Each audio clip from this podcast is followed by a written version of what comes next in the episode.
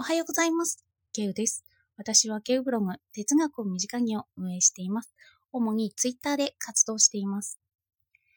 私は、星新一さんのショートショートの話の中でよく覚えてる話があるんですよ。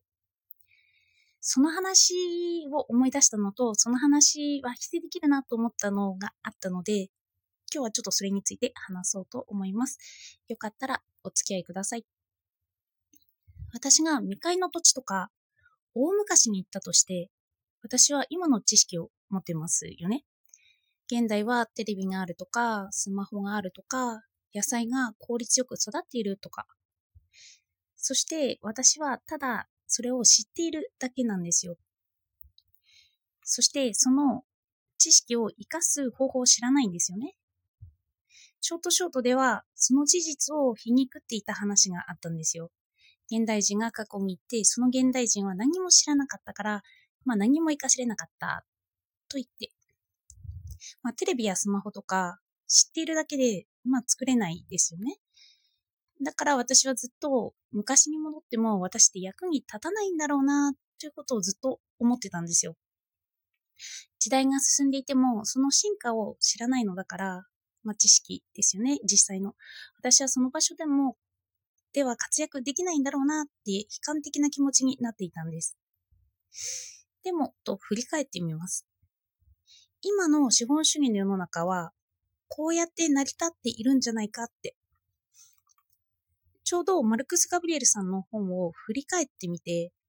資本主義を否定して共産主義になるとはどういうことなのかという話がありました。その場合、分業を否定するんですよね。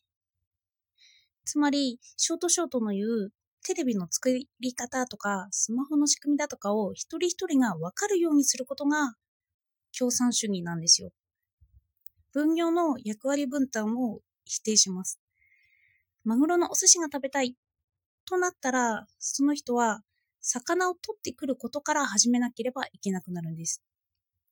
まさしくショートショートで見えない部分を否定している部分を実行することが共産主義的。そしてこの分業をしていてわからないものが前提としてあるというのが資本主義なんです。資本主義は前提として見えない部分があるんですよね。見えないけれど便利なものとしてテレビやスマホや方法が存在している。私たちはそれを使っていけるという仕組みがあるんですよね。そしてその事実を肯定している。相手がこれが正しいんだよと言ってることを聞いて、ああ、それが正しいんだと理解して使っている世の中ということなんです。このように資本主義を思えば、私たちは実は知らないことだらけなんですよ。私はいつも根本から知りたいと思っていて、人に伝えるときもそうしたいなと思うんですけど、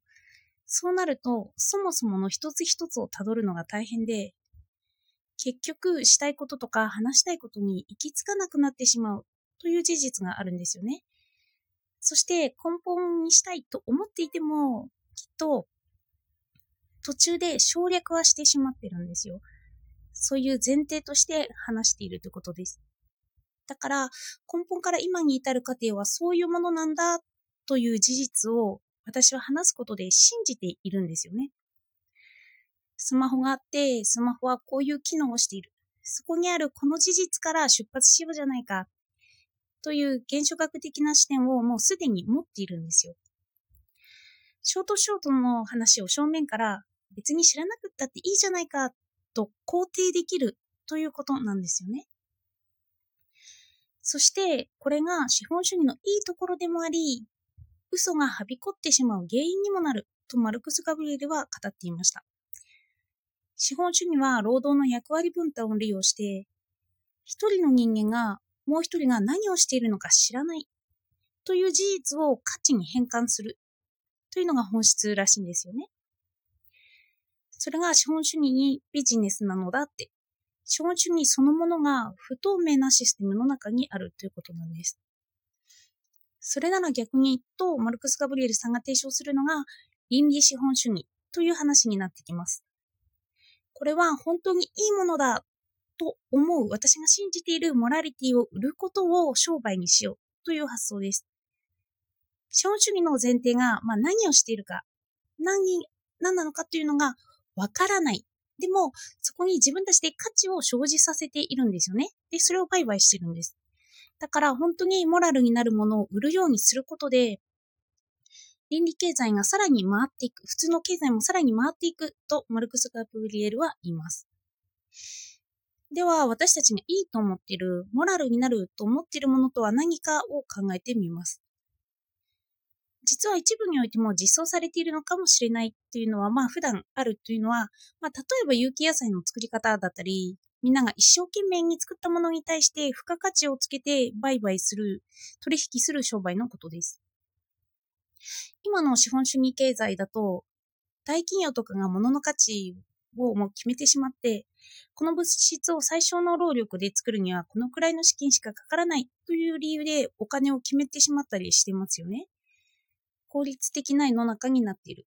でもそこにモラルをつけたとしたら、原材料はこのくらいだけど、この人が1日かけて作っていて、かつ、その人はこの金額分のお金がないと生活ができない。そうなるとき、その価値は10円が1000円に変わったりするということなんですよ。そこにモラルの付加価値を作り上げるからです。今まで見えないものに対してつけていたモラルを良い価値のものとして付加価値をつけます。だから、ボランティアにもお金がかかることを堂々と宣言するというようなことなんですよね。資本主義の前提が相手が何をしているのかわからない。だから議論によって何が合ってるのかを知る。知った上で共通の価値をつけようとなってきます。私はついつい自分でも実行できるかという実行できるかわからないから、もう自分主体の再現性を持ちたくなるんですけど、多くの人がやっていて、これはいいと思うものは、資本主義においても、おいては認められているということなんですよね。そしてそれを嘘ではなく自分が信じているなら、それはそれで正しいものになるということなんです。多くの人がこの事実をした方がいい。この商売をやった方がいい。と私が思っているモラルを売ることに意欲的になってもいいということが、この倫理資本主義にも含まれています。私は根本を追求する哲学的思想はいいことだと思ってるんですけど、何でも自分にとっての再現性を考えるのならば、必ずしも、その、必要とはされていないものもあるかもしれないってことなんですよね。あの再現性が自分にとっての。ここも分業という考え方です。多くの人がその方法で利益が上がった。そして利益が上がっていて、そうすることで世の中が良くなっている。それならそのモラルを売ろうという話になってもいいということです。こうやって数年先の世界を見つめたときに、モラルが実行されていればいいということなんですよ。今の資本主義はかえって人の特定の欲を刺激していて、その結果、遠い目で見た場合には、地球にとって不利益になることが多くあるということになってきます。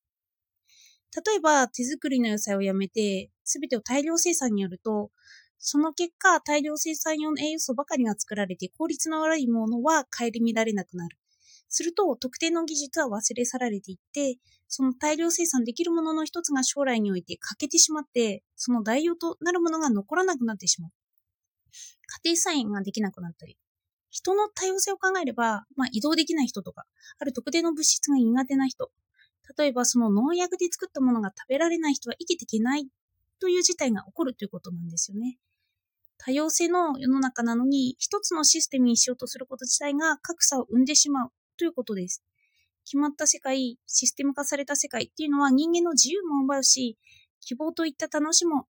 楽しみも奪ってしまうことになるのかなと考えました。資本主義の本質。一人の人間がもう一人が何をしているのか知らない。資本主義を生かしていくならば、対話のある世の中、かつ多様性も認められる世の中の方向に流れていくんだろうなと改めて思いました。では今日もお聴きいただいてありがとうございました。